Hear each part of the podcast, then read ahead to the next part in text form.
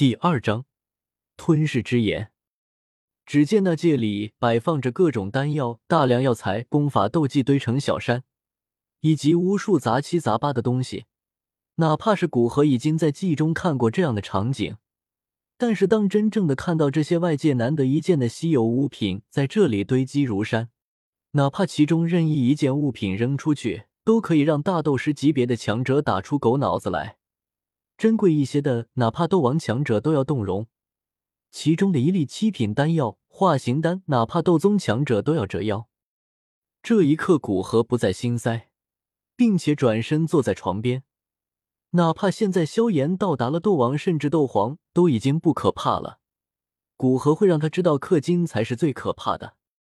凭着这些资源，古河完全可以召集一排的斗王去灭掉萧家。当然，这也就是想想。先不说攻击萧家势必要和保护萧薰儿的古族的人对上，单单是灭掉之后，考虑到萧薰儿的报复，古河还不如直接自杀。但是这些资源，古河完全可以用来增强自身。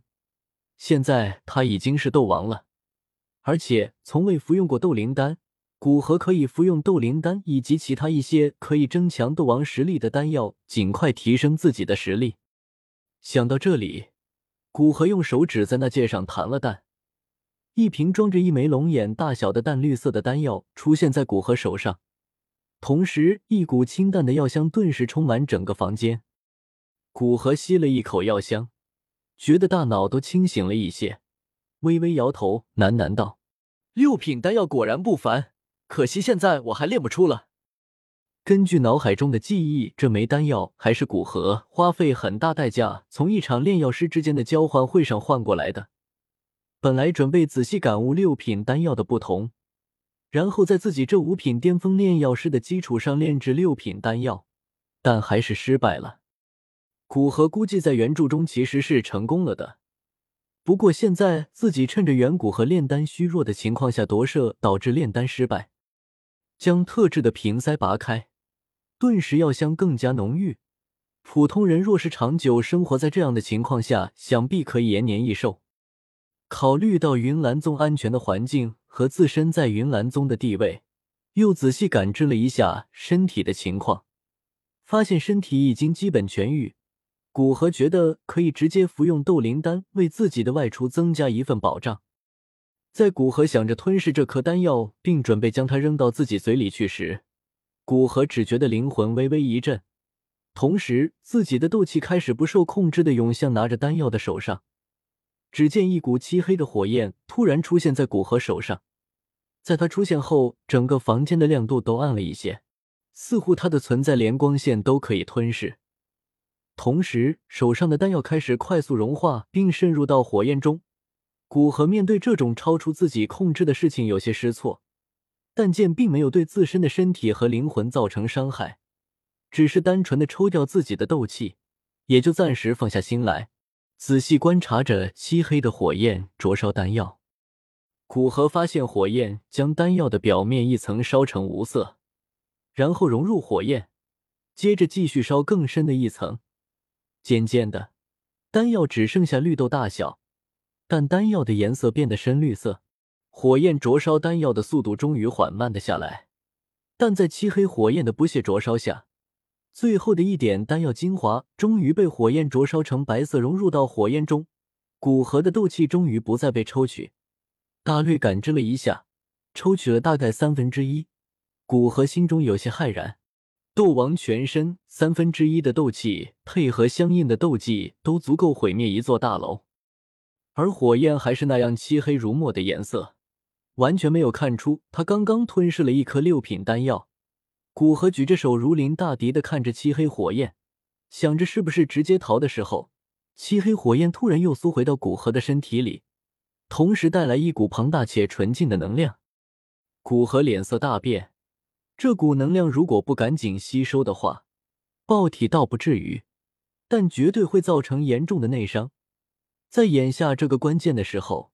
受伤意味着还要在这极为熟悉古河的云岚宗待很久，到时候会不会被云岚宗的人瞧出破绽，是谁也不清楚的事情。古河赶紧盘膝坐下，运转着这个身体早已熟悉，但自己却是第一遍运行的斗气功法。古河修炼的是火属性地阶中级的功法，由于身体本能存在，功法倒是很好的运行起来。